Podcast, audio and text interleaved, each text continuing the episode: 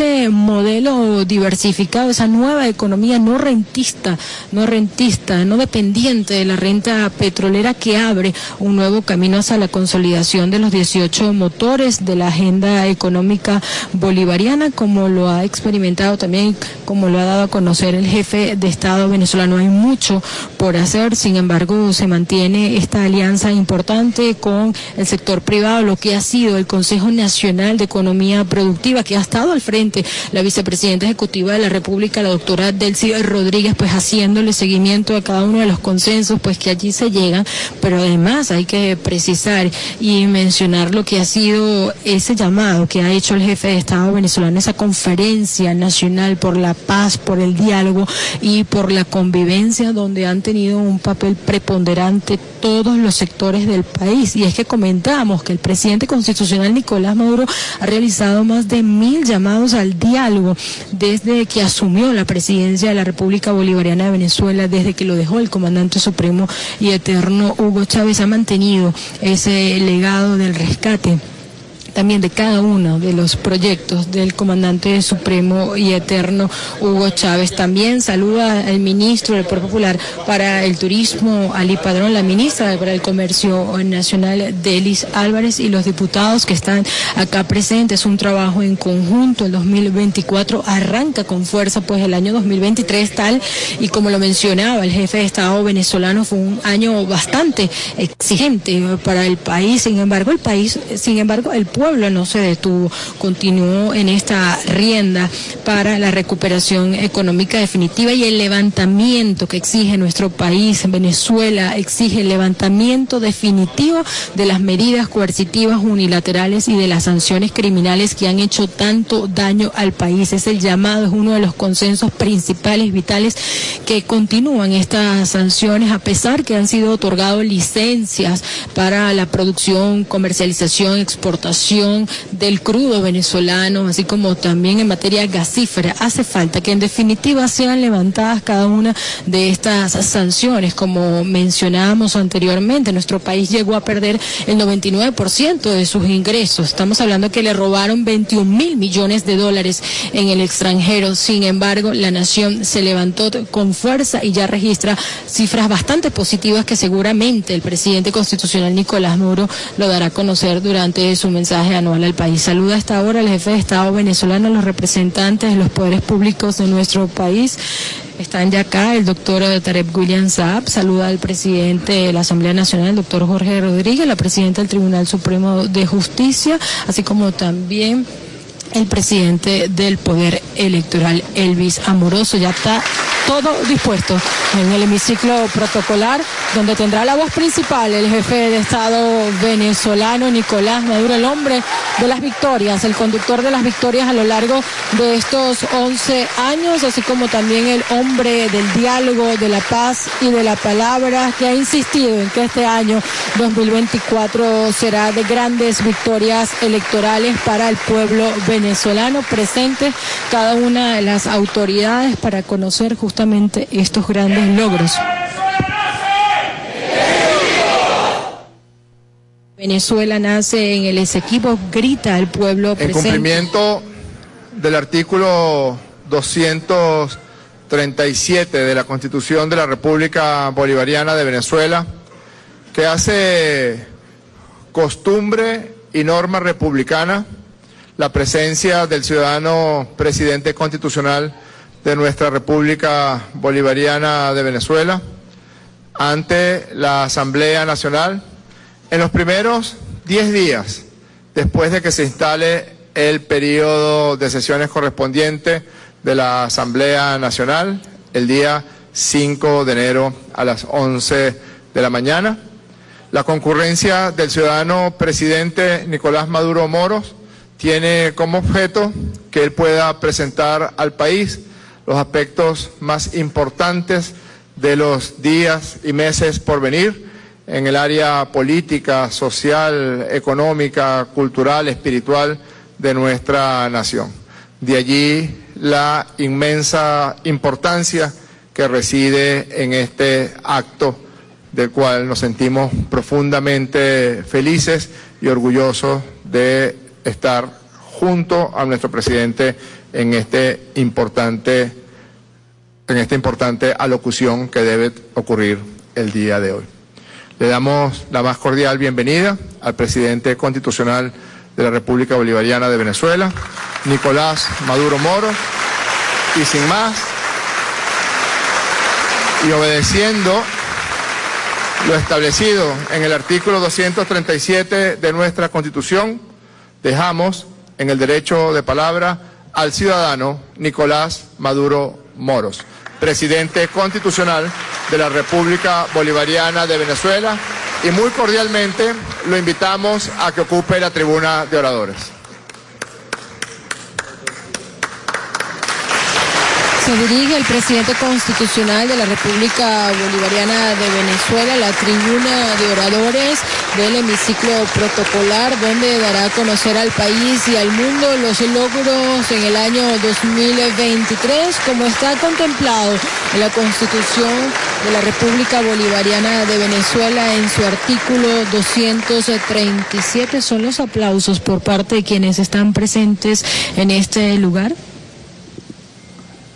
Buenas tardes, ciudadanos diputados, ciudadanas diputadas de esta soberanísima Asamblea Nacional de la República Bolivariana de Venezuela. Mi saludo, feliz año al inicio de esta temporada 2024. Vengo a presentar el examen constitucional que como presidente de la República estoy obligado ante el poder legislativo del país.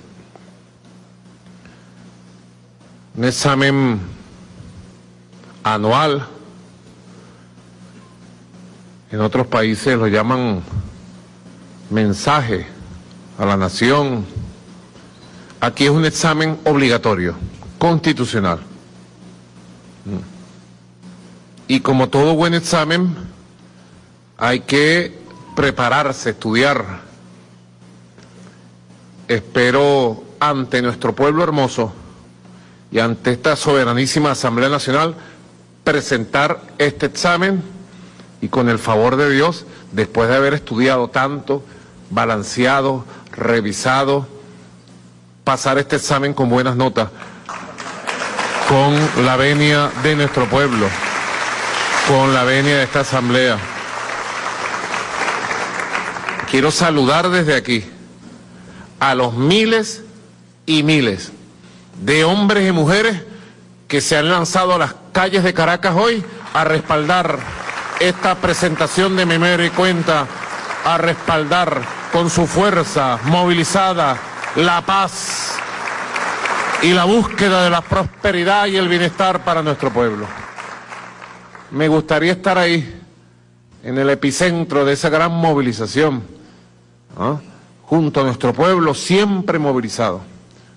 Un elemento fundamental del devenir histórico de estos 30 años o más, desde el despertar de aquel 27 de febrero del 89, desde el despertar de aquella rebelión antiimperialista y antioligárquica del 4 de febrero de 1992 hasta nuestros días, si algo hemos estado es en permanente movilización de conciencia, de fuerza, de valores, de ética, de espiritualidad, y no podría ser hoy 15 de enero del año 2024 no podía, no podía ser de otra manera. Por eso saludo desde aquí a nuestro amado pueblo, en las calles siempre, movilizado siempre.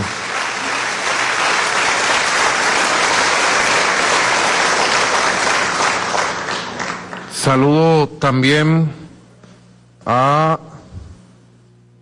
el honorable cuerpo diplomático del país, embajadores, embajadoras de todos los países dignamente representados en Venezuela. Ya los he saludado. Me contenta mucho poder verlos personalmente poder saludarlos y que ustedes también tomen nota para la opinión que tienen que transmitir a sus capitales sobre si el presidente pasó el examen o no pasó el examen. Si quieren me dan una copia de los informes que manden a las cancillerías para evaluar, ¿verdad? ¿Ah? Un informe confidencial. Mis saludos a los embajadores, embajadoras. Mis saludos a todos los partidos políticos y movimientos políticos del país presentes. Saludo muy especial a los gobernadores, gobernadoras de los 23 estados. Gracias por estar presentes y atender esta invitación constitucional de la Asamblea Nacional.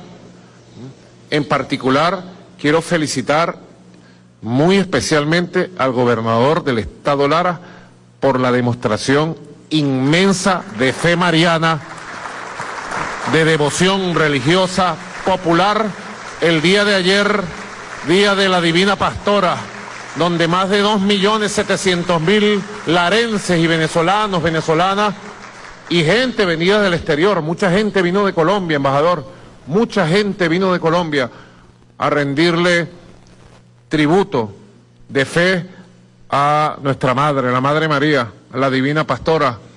Bueno, gobernador, lo felicito. Verdaderamente el despliegue policial, el despliegue de seguridad, el despliegue que ustedes han hecho ayer con todo el personal de protección civil, todo el personal de médicos, médicas, paramédicos, ha sido extraordinario, impecable y victorioso. Lo felicito a usted. Igualmente quiero saludar a todos los alcaldes y alcaldesas de las 40 ciudades más importantes o grandes, mejor dicho, todas son importantes, de las ciudades y municipios más grandes del país. Mi saludo particular a los alcaldes, a las alcaldesas. Mi saludo a los líderes y lideresas de la clase obrera, del movimiento sindical presente, del poder comunal, del poder popular, de los campesinos, campesinas, pescadores, pescadoras.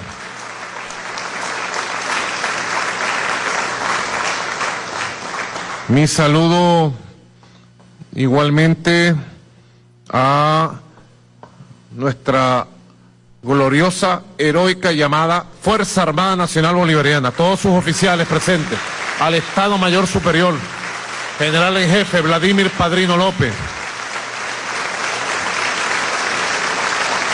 General en Jefe Domingo Antonio Hernández Lares y todos los oficiales presentes. Y a través de ustedes mi saludo a toda la Fuerza Armada Nacional Bolivariana. Igualmente un saludo muy especial a la vicepresidenta ejecutiva, doctora Delcy Rodríguez, a los vicepresidentes y vicepresidentas de gobierno, a ministros y ministras del gabinete, mi saludo muy especial y mi agradecimiento por todo el trabajo de ustedes que hacen a diario, que hacen de manera permanente. También quiero enviar nuestro reconocimiento, nuestro saludo a los empresarios y empresarias de todas las cámaras y de todas las federaciones de empresarios, empresarias, a los presidentes y presidentas de los medios de comunicación, a los líderes religiosos presentes, católicos, cristianos evangélicos, judíos, musulmanes y de todas las creencias y de todas las prácticas religiosas del país.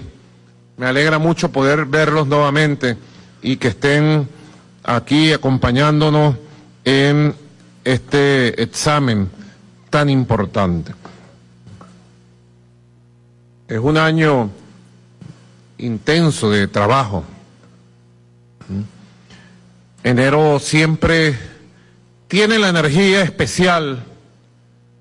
Es el mes de los balances, de las proyecciones, el tiempo donde la memoria y la visión de futuro se encuentran para hacernos más conscientes de nuestra existencia, de quienes somos verdaderamente, cuáles son nuestros propósitos reales.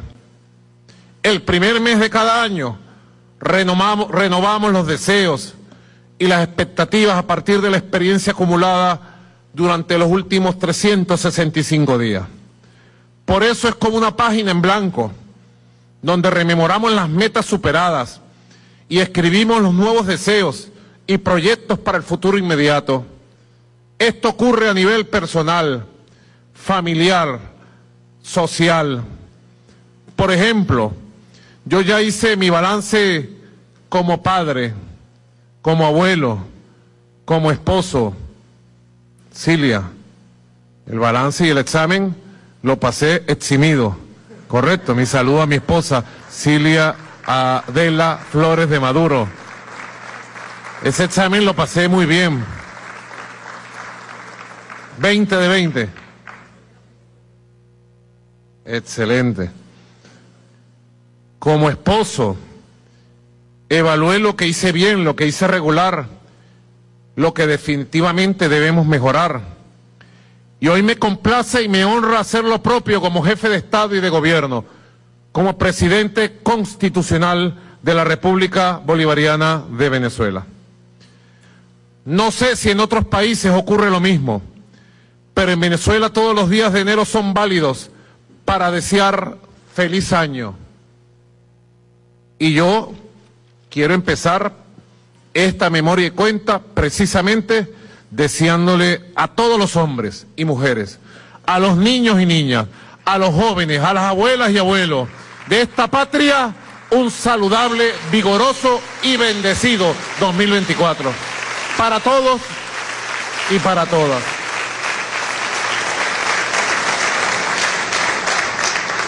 Vamos a tomarnos un malojillo con limón. Lo recomiendo. Malojillo es bueno para todo. Para los nervios.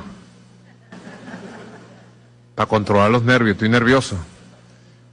Cualquiera en un examen se pone nervioso, ¿verdad?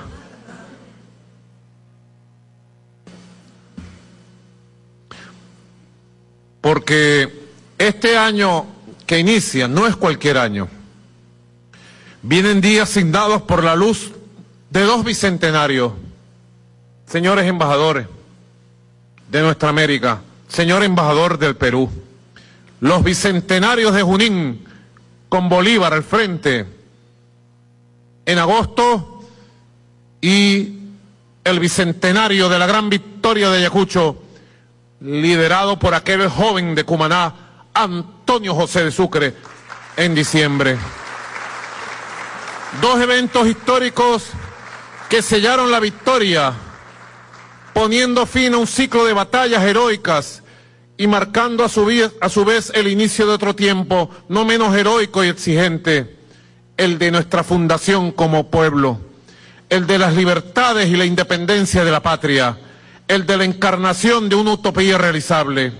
Sintámonos desde el corazón dignos herederos de las glorias de los libertadores y preparemos el alma para celebrarla por todo lo alto desde ya con nuestro pueblo, celebrar Junín, celebrar Ayacucho, celebrar a nuestra América. Quiero expresar mi saludo de Año Nuevo a la Asamblea Nacional, que inició sus actividades legislativas puntualmente el 5 de enero a las 11 de la mañana como manda nuestra Carta Magna. Tuve el honor de recibirlos hace una semana en el Palacio de Miraflores, a su junta directiva, en una reunión en la que como poderes independientes intercambiamos balances y perspectivas de la gestión de gobierno y los desafíos que encara la República. Este año que apenas comienza.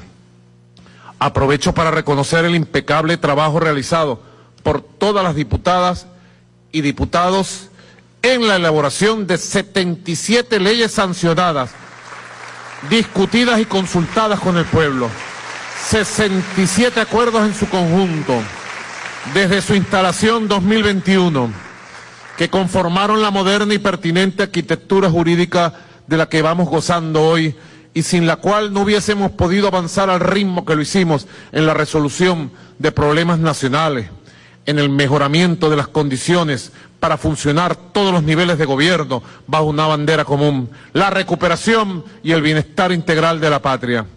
Y muy especialmente quiero agradecer a esta Asamblea el haber convocado de manera unánime el referéndum que se vivió el 3 de diciembre para la defensa de los derechos históricos de Venezuela sobre nuestra Guayana Esequiba.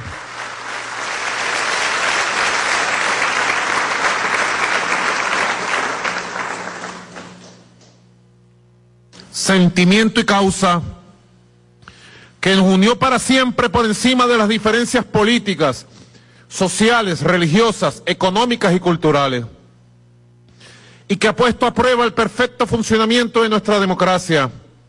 En virtud de esta iniciativa, hoy todos los venezolanos y venezolanas, y más aún con la discusión y aprobación pronta de la ley orgánica para la defensa de la Guayana Esequiba, Hoy tenemos un mandato popular, un plan especial y seguro para ser tangible en todo el territorio nacional, hacer tangible y cierta la consigna que está en el corazón de nuestros niños, de nuestras niñas, de nuestros hombres y mujeres, el sol de Venezuela nace en el Esequibo. A propósito del reciente referéndum, quiero iniciar este balance, esta memoria y cuenta, con una breve reflexión sobre el sentido de nuestro modelo participativo y protagónico contemplado en la Constitución, que por cierto nació hace aquí 25 años en la Asamblea Nacional Constituyente, convocada por nuestro amado, siempre recordado, comandante supremo Hugo Rafael Chávez Fría. Aquí nació y se expandió por todos los rincones de la patria para ir reinventando y refundando el verdadero concepto de la democracia como principio ético, como práctica política y popular y como concepto jurídico inseparable de los derechos individuales y sociales, de la igualdad de condiciones y oportunidades para todos y todas, y del respeto a la diversidad cultural, étnica y partidista en un mundo que sufría y sigue sufriendo el debilitamiento de la democracia real frente al modelo neoliberal, agresivo, excluyente, dictatorial y destructor de la vida en el planeta. Sin lugar a dudas, nuestra democracia vive un momento estelar en el que los equilibrios se han impuesto sobre los extremismos y el sentido común ha prevalecido sobre la conflictividad estéril y los mequinos intereses particulares de los odiadores de siempre. El verdadero objetivo de la democracia, con su fuerza, poder, pluralismo, con la separación real de los poderes, es un concepto, la armonía radical. La fuerza que lo hace posible es el pueblo. Y esa fuerza se mueve de las partes al todo y del todo a las partes. Empieza como una voluntad individual y soberana, pero solo se realiza como un proyecto colectivo, el proyecto de todos. La democracia por eso es el sistema más complejo que haya existido jamás, porque exige una mirada de conjunto, como la que tenemos de un antiguo reloj mecánico, donde lo evidente son las agujas que se mueven en perfecta sintonía, pero detrás de esas agujas, de ellas opera un engranaje en el que cada componente hace su trabajo para el funcionamiento del gran mecanismo. Así como en un reloj ninguna pieza sobra ni tiene sentido por sí misma, en democracia ninguna institución y menos el pueblo puede sentirse por encima o por debajo de ninguna otra institución, ni mucho menos. El solo hecho de que estemos hoy aquí, en nuestra Venezuela, del año 2024, en paz, reunidos para evaluar y planificar la calidad de nuestra vida, en un mundo donde se imponen regímenes empresariales corporativos y colonialistas, que le niegan y le borran los derechos sociales a los pueblos y dejan a la gente en la orfandad y el desamparo, me permite afirmar que nuestro modelo de democracia participativa, directa y protagónica no solo funciona como está visto y comprobado en cada una de nuestras metas cumplidas, sino que se hace cada vez más necesario en el mundo actual para evitar catástrofes sociales. Y pese al bloqueo criminal al que cada día le imprime más fuerza el imperio, no desistimos jamás en la misión de garantizar la protección y el abrazo a nuestro pueblo. Se dice fácil, pero no perdamos de vista que la magnitud de nuestros logros se dan en un contexto extremo y particular.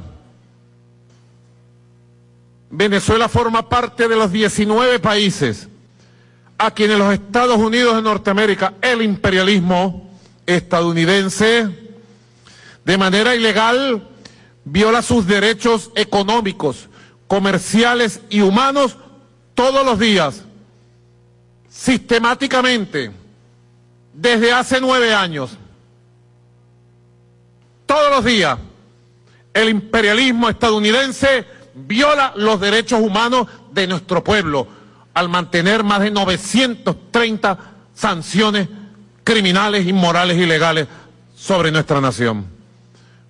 Por eso, cada uno de los resultados obtenidos, cada meta cumplida, con esfuerzo debe llevar la etiqueta de hoy en adelante, cada obra, cada meta, cada cosa que hagamos debe llevar una etiqueta clara, diferenciadora de este tiempo que estamos viviendo, que diga, hecho, construido, diseñado, creado, superado en tiempos de guerra y bloqueo imperialista.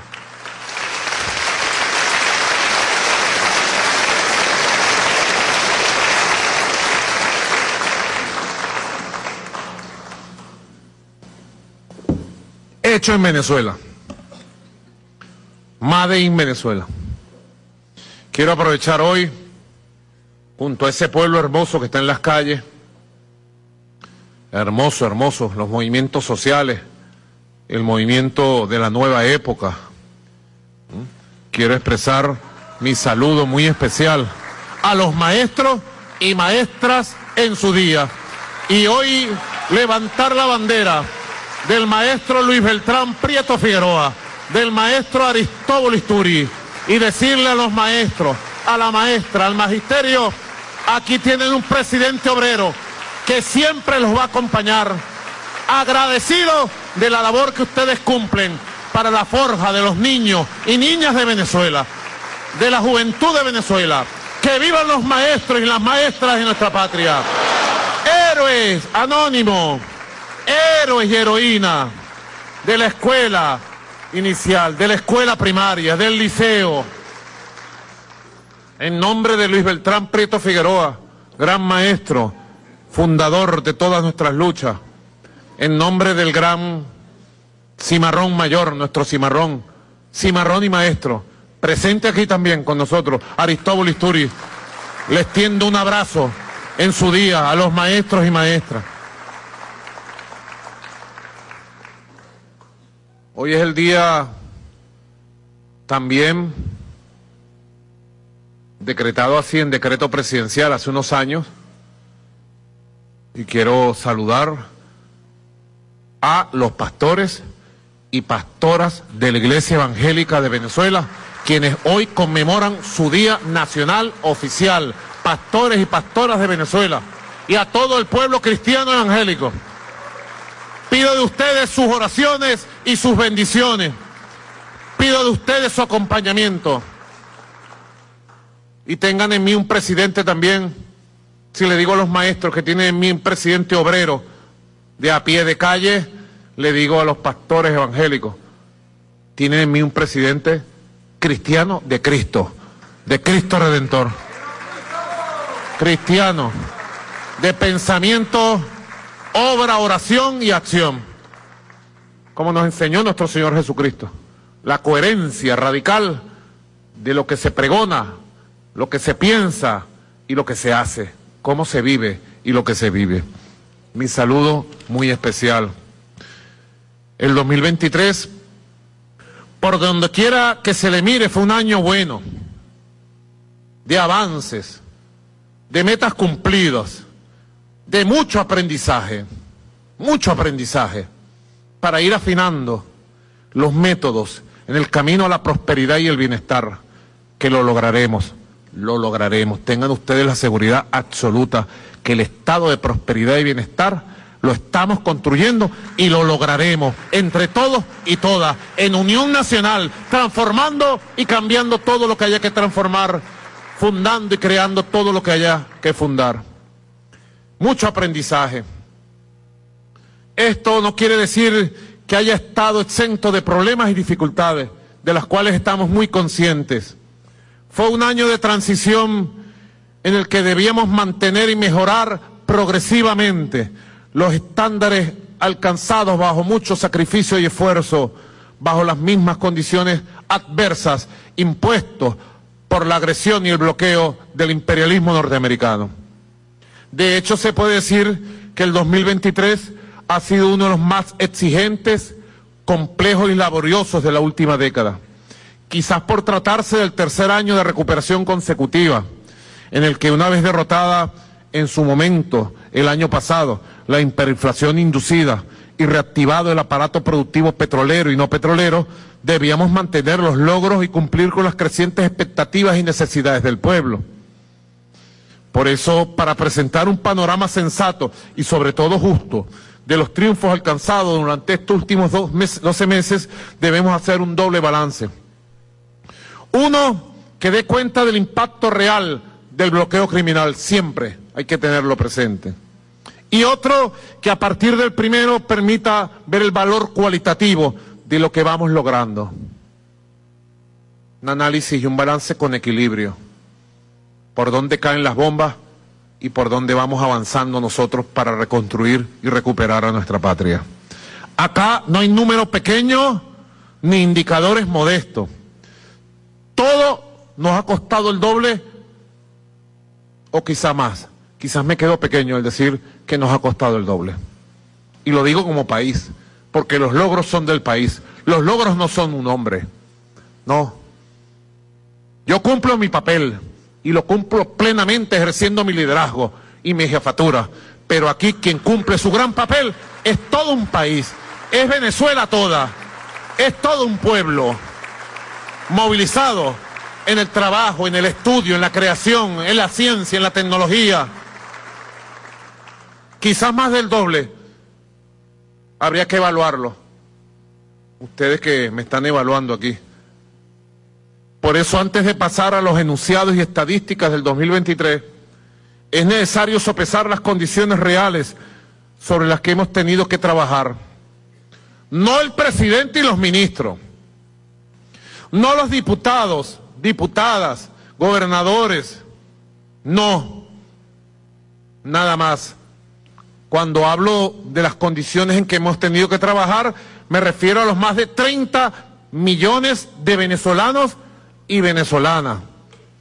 Me refiero al trabajo de los productores agrícolas, campesinos, campesinas, pescadores, pescadoras, empresarios, empresarias, obreros, mi amada clase obrera, emprendedores, maestros, estudiantes, intelectuales, hombres y mujeres de la cultura, Venezuela toda, protagonista de esta épica del siglo XXI que de manera muy ejemplar vivimos y contamos para el mundo con hechos verdaderos. Ha sido difícil, pero no imposible. Desde el 2015, cuando empezó frontalmente la agresión, la guerra económica y los primeros indicios de bloqueo mundial, la producción petrolera cayó el 87%. No había financiamiento en ningún lugar del mundo. Se cerraron las puertas de todos los equipos petroleros, repuestos, 87%, llegando a su nivel más bajo en el durísimo año 2020 a 339 mil barriles diarios, frente a los 2.5 millones de barriles que producíamos en enero 2015. Antes llegamos inclusive a producir 3 millones de barriles. En aquella década que nos llevó el comandante Chávez de su mano. 3 millones de barriles, Mario Silva, a un poco más de 100 dólares el barril de ingreso neto, sin descuentos de ningún tipo al país. ¿Mm? Venezuela dejó de producir por culpa de las sanciones, la persecución y el bloqueo, 3.993 millones de barriles de petróleo, lo que supuso una pérdida para el país de 323 mil millones de dólares. Nada más en los misiles que cayeron en la industria petrolera. Dejó de ingresar al país 323 mil millones de dólares. Señora vicepresidenta y ministra de Finanzas, doctora Delcy Rodríguez. Esto a veces poco lo explicamos al país. Señor vicepresidente Ricardo Menéndez, señor vicepresidente de Comunicación, poeta Alfred Nazaret, quizás hace falta un, un impulso superior, compañero Diosdado Cabello Rondón. Ustedes que están al frente de la batalla comunicacional, de calle, mediática, en redes, hay que hacer un esfuerzo superior para que toda Venezuela, Venezuela toda tenga conciencia de lo que hemos pasado cuando nos caían las bombas al lado y abrían los boquetes. Genocidio económico se ha cometido contra Venezuela. Un verdadero genocidio económico, si cabe el concepto, doctor Germán Escarrá, maestro y luz de esta asamblea. 323 mil millones de dólares. Señores embajadores, queridos embajadores y embajadoras, las pérdidas totales de la economía nacional, sector público y privado, porque los misiles también cayeron en sus empresas privadas, que estaban produciendo al 80, 90 y bajaron al 5%, al 10%, sin materias primas, sin repuestos. Eso tampoco se ha dicho en el en el testimonio histórico cuánto sufrió el empresario privado.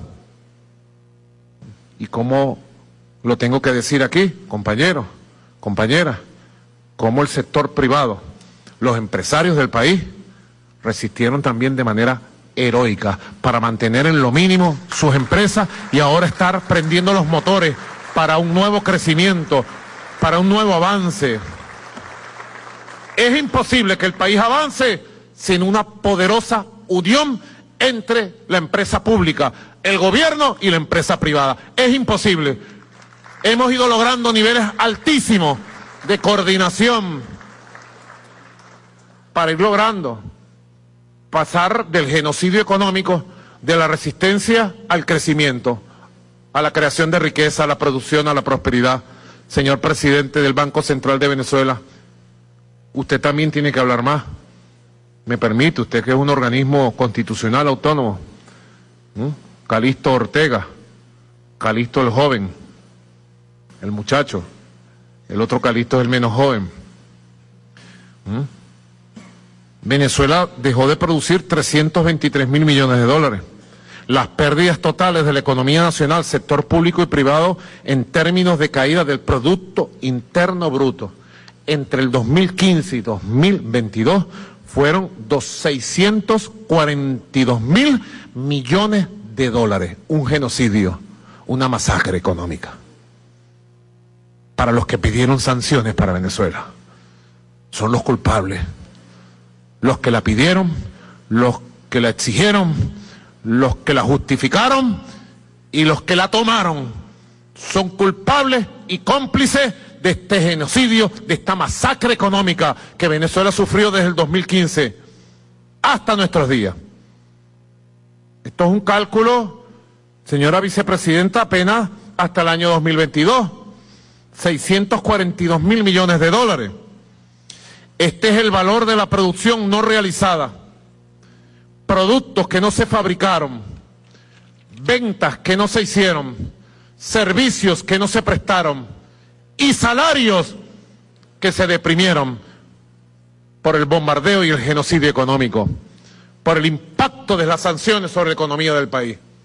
Y sé que nuestro pueblo y nuestra clase obrera, aún no teniendo estos datos que hoy estoy revelando, tiene conciencia de lo que hemos sufrido, de lo que hemos parado y ha mantenido su apoyo irrestricto la clase obrera a la revolución bolivariana fundada por Chávez, a su presidente obrero Nicolás Maduro. Le agradezco a la clase obrera venezolana su respaldo, su lealtad, su fiabilidad, su amor, su apoyo en todas las circunstancias de genocidio económico, de masacre económico, que vulneró los derechos laborales, que vulneró el salario.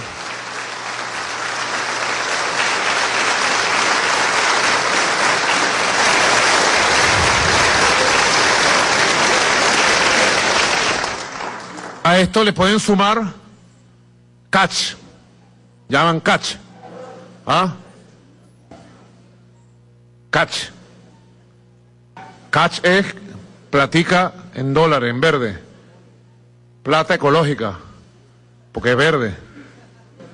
Es, verdad, es la verdadera economía verde. ¿Ah? Catch. Nos quitaron, nos robaron y nos congelaron en el mundo. Catch. La platica en efectivo que teníamos en bancos, 22 mil millones de dólares, incluyendo 32 toneladas de oro que siguen secuestrados en Londres, en el Reino Unido, y las cuentas congeladas y bloqueadas en todo el sistema financiero mundial.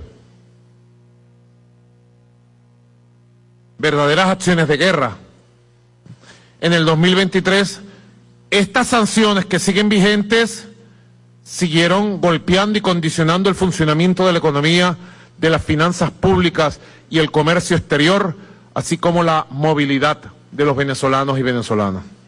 Hasta el día de hoy, 40 aeronaves de la línea bandera de todos los venezolanos y venezolanas. Con Viasa siguen sancionadas.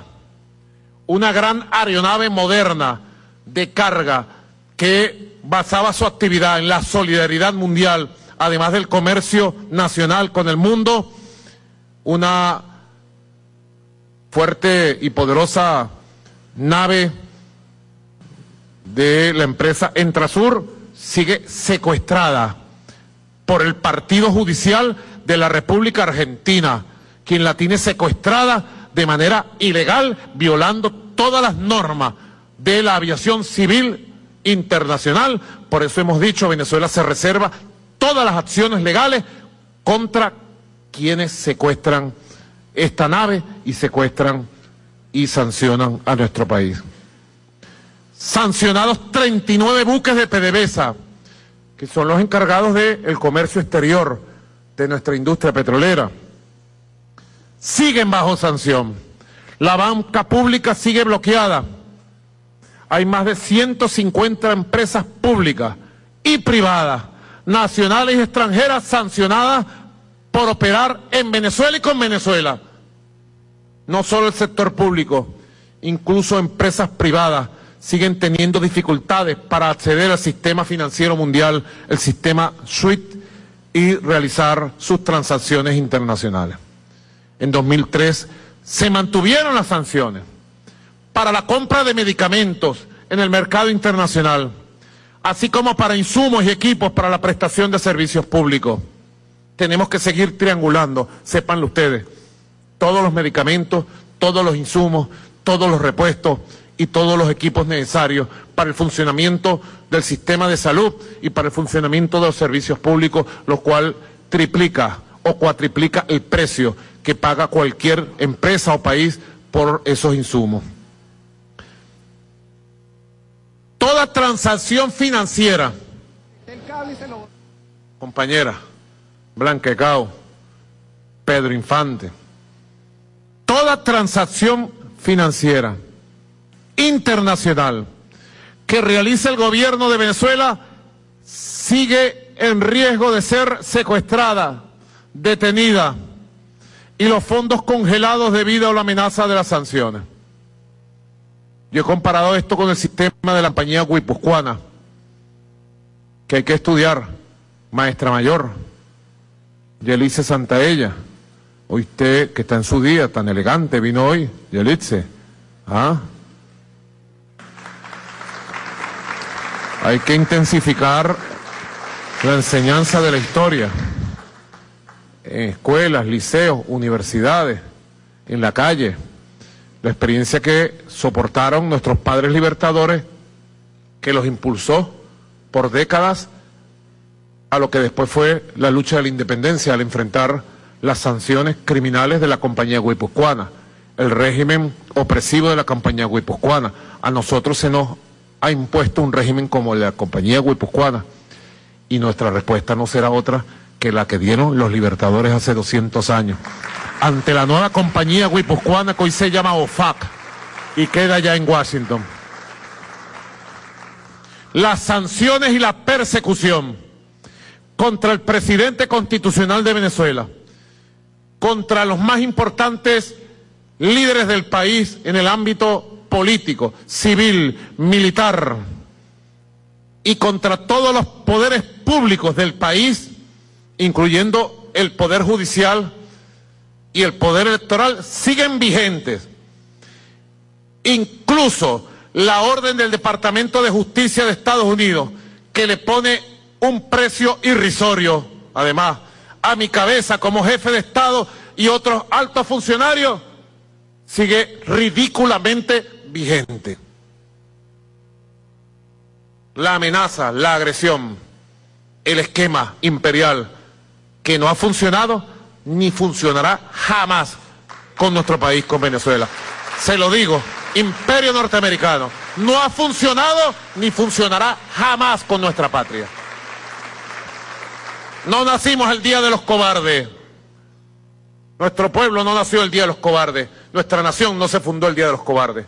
Nacimos el día de los valientes, de los patriotas, de los echados para adelante, de los que creemos en el futuro, de los que luchamos hasta la última gota de sangre de su vida por el destino de nuestra nación. De ahí venimos. Un saldo duro, fuerte de enfrentar mientras existan las sanciones, que será siempre una fuerza inercial que obstaculiza la recuperación inmediata y cobra con retroactividad en saldos sociales y laborales contra el pueblo. Ciertamente nuestra incansable diplomacia ha logrado hacer entender a los Estados Unidos que las sanciones también afectan la economía global y en particular la economía norteamericana. Y así hemos conseguido conversaciones y negociaciones que han dado algunos primeros pasos en la dirección correcta para el levantamiento de algunas licencias. Pero el objetivo central nuestro es, será, y lo lograremos, el levantamiento total de todas las sanciones contra la República Bolivariana de Venezuela. Venezuela no es una colonia que se conforma con permisos parciales a la usanza de la Real Compañía Guipuzcoana del siglo XIX y XVIII. Venezuela está unida, firme y decidida a luchar hasta lograr el gran objetivo del levantamiento de todas las sanciones ilegales contra nuestro país. Todo lo que se ha avanzado en el 2023 se ha hecho desafiando y superando estos obstáculos que siguen condicionando, pero nunca frenando el desarrollo nacional. Los hemos denunciado y seguiremos denunciando como actos ilegales y criminales sobre los derechos económicos de Venezuela y contra su soberanía. De no haber sido por estos ataques perversos, tengan la seguridad con los niveles que dejó el comandante Chávez, el proyecto nacional Simón Bolívar, cuando partió en el 2013, nosotros hubiéramos cumplido y alcanzado plenamente los objetivos del plan de la patria y hubiéramos logrado el gran objetivo de la Venezuela potencia. Hoy Venezuela hubiera logrado 2024 el gran objetivo de la Venezuela potencia, que sigue siendo un gran objetivo de futuro. Solamente habría que revisar las variables de crecimiento, de inversión, de derechos laborales, sociales, que nuestro pueblo alcanzó muy por encima de la inmensa mayoría de los pueblos de América Latina, Caribe y del Sur. Por eso fue que lanzaron esos ataques para detener nuestro modelo, para herir nuestro modelo, para detener nuestro crecimiento. Ellos no iban a permitir que un país latinoamericano socialista y antiimperialista demostrara que sí se puede construir un modelo alternativo al capitalismo salvaje, al neoliberalismo y a todas las opresiones derivadas del modelo capitalista salvaje. Tenemos que decir que con un minucioso plan contra esta modalidad de guerra multidimensional, desarrollamos y hemos desarrollado una agenda concreta compuesta en el 2023 por ocho líneas de acción y de trabajo que nos permitieron alcanzar 12 metas muy importantes, correspondientes a las ocho líneas elaboradas para transitar el año 2023. Y hemos logrado, además de estas 12 metas, un superobjetivo, lo llamo así, con el que encaramos victorioso este nueve año. Me refiero que hemos logrado la conformación de un esquema de gran consenso nacional, cinco consensos dialécticos, dinámicos, plurales y prácticos que nos permitieron avanzar en las dimensiones prioritarias, urgentes y necesarias de la patria. El año 2023 fue como un bisagra, porque unió dos periodos unió el periodo de los inmensos esfuerzos y primeros resultados del plan de recuperación económica emprendido en medio del ataque del 2018, con una nueva etapa de empuje y transformación económica y política en el país. Fue un momento en el que nos acompañó la experiencia y la moderación de todos los actores de la vida nacional. Esa estabilidad y esa capacidad de articulación que logramos en el 2023 nos permitió cerrar ciclos, corregir y reiniciar procesos sin detener la marcha. Vamos a presentar un resumen de logros cualitativos y cuantitativos sin perder de vista dónde estamos parados, ni la magnitud de los desafíos y las cosas que aún restan por hacerse. No venimos a cantar victoria, nadie puede cantar victoria todavía. Estamos en la construcción de un proceso, de un camino para grandes victorias futuras para nuestra patria. No venimos a cantar victoria, ni a dormirnos en los laureles, oído, ni a subestimar los problemas, las agresiones y las conspiraciones que aún existen y afectan a nuestro pueblo. Todas esas calamidades causadas por la guerra económica están dentro de nuestras cuentas pendientes, visualizadas por resolver ahora y en tiempo real. Tengamos en cuenta que lo que un tsunami le lleva segundos en destruir, el al ser humano le cuesta décadas en reconstruir.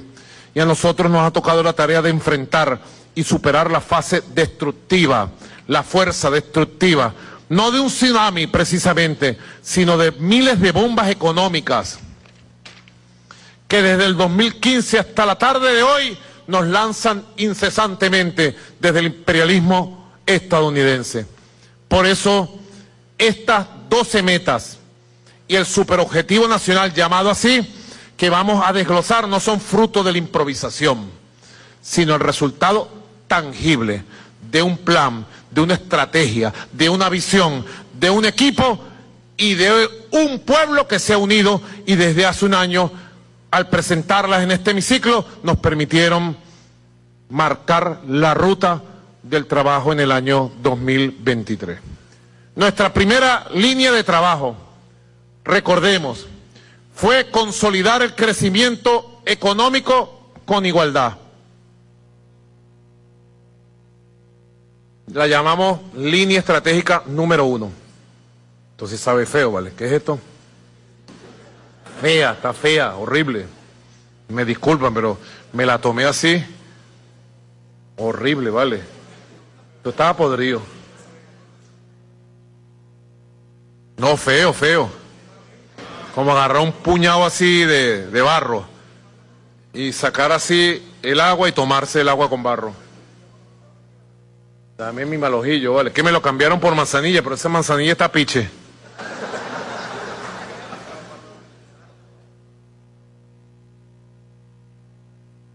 Terrible, porque estaba inspirado aquí leyendo y me meto aquel buche.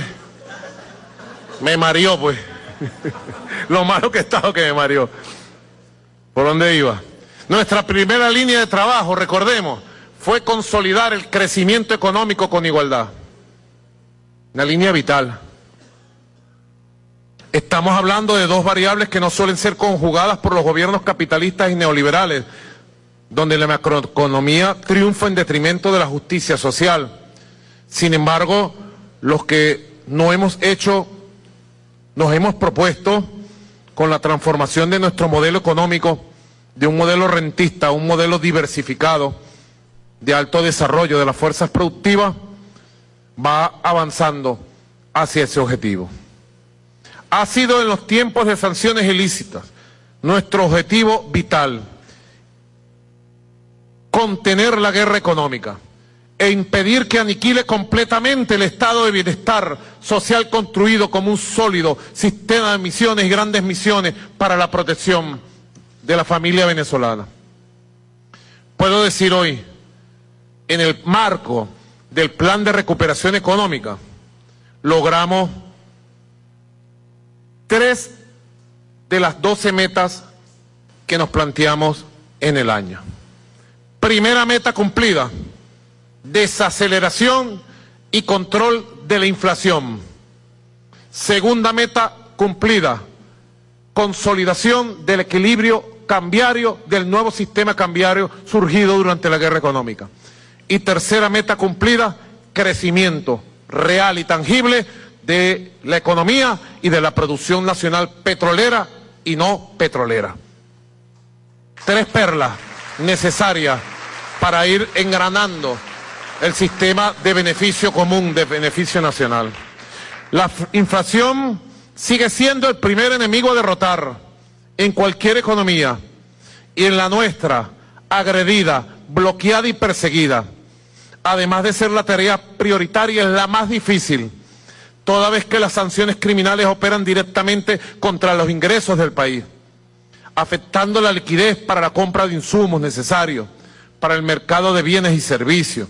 Y la inflación además impacta negativamente la vida de nuestros trabajadores y trabajadoras, porque destruye el poder adquisitivo de la población más vulnerable. Debo decir que nuestros esfuerzos no fueron en vano y que las medidas tomadas fueron las correctas. Y por eso para el mes de diciembre de este año recién pasado, 2023, logramos reducir la inflación en 33 puntos al compararse con el año anterior, alcanzando mensualmente la cifra más baja mensual de inflación en diciembre pasado, que fue el 2.4% y puedo decir que ya en enero de este año la proyección indica que vamos a tener la cifra mensual más baja de más de una década y media. Esperemos. Yo hago seguimiento permanente, diario, de estos temas. Si hacemos memoria, cuando la extrema derecha convirtió la economía en su campo de batalla política, cuando cometieron la barrabasada, convertir la economía en el campo de batalla para sus odios, para sus intereses mezquinos, para sus intereses vende patria, en su ambición de asaltar el poder político en Venezuela, su primer ataque fue a la moneda, al valor y a la moneda en físico. No las desaparecían completamente, casi al 100% llegó un momento. Ustedes lo recuerdan, ¿verdad?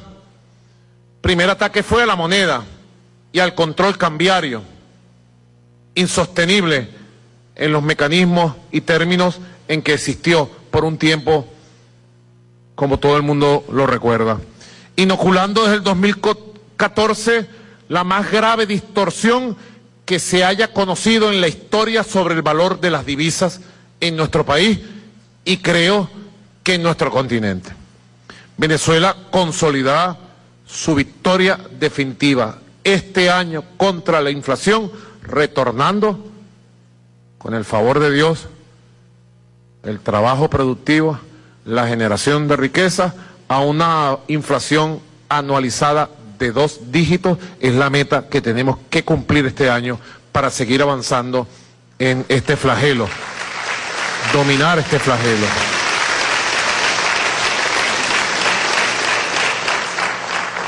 Por eso, una segunda meta fundamental de estos años, pero particular del año 2023, para avanzar en el crecimiento económico con igualdad, fue el control cambiario, que está directamente relacionada con la protección del ingreso de los trabajadores y las trabajadoras. En 2023 nuestro país reflejó el menor incremento del dólar desde que se crearon las mesas de cambio. Este comportamiento es alentador fruto de un gran sacrificio y de un gran esfuerzo, y nos permitirá este año consolidar la estabilidad para mantener controlada, Dios mediante, bajar la inflación a un récord histórico. Por su parte, el sector privado, junto al público, participamos activamente en la consolidación del nuevo sistema cambiario de Venezuela. Puedo decir que es un sistema cambiario que funciona de manera sana, de manera equilibrada y quiero agradecer a los inversionistas nacionales e internacionales que participan directamente en el sistema cambiario.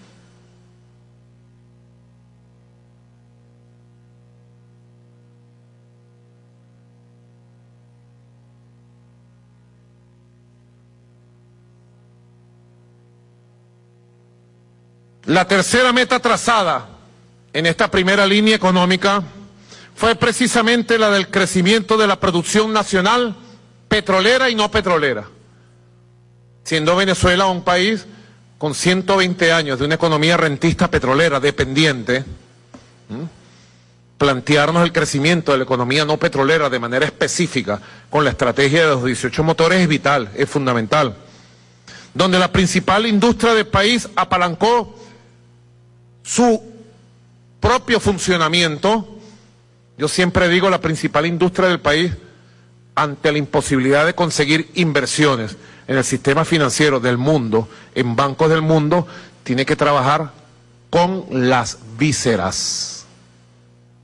¿Estamos claros? ¿Te echea? ¿Ah? ¿Es así? Trabajar con las vísceras. ¿Usted sabe qué es trabajar con las vísceras? ¿Ah? Que de lo que produce y el dinero que le entrega la nación, siempre sacamos un porcentaje importante para mantener activo la producción petrolera y para ir creciendo de manera consecutiva, permanente y sostenida, pero con nuestras vísceras, con nuestro propio esfuerzo, solitos, solitos, solitos, con propio esfuerzo, gracias a la capacidad gerencial de PDVSA y de los trabajadores la industria petrolera se va recuperando, ahora sí, a paso sostenible, sustentable y permanente.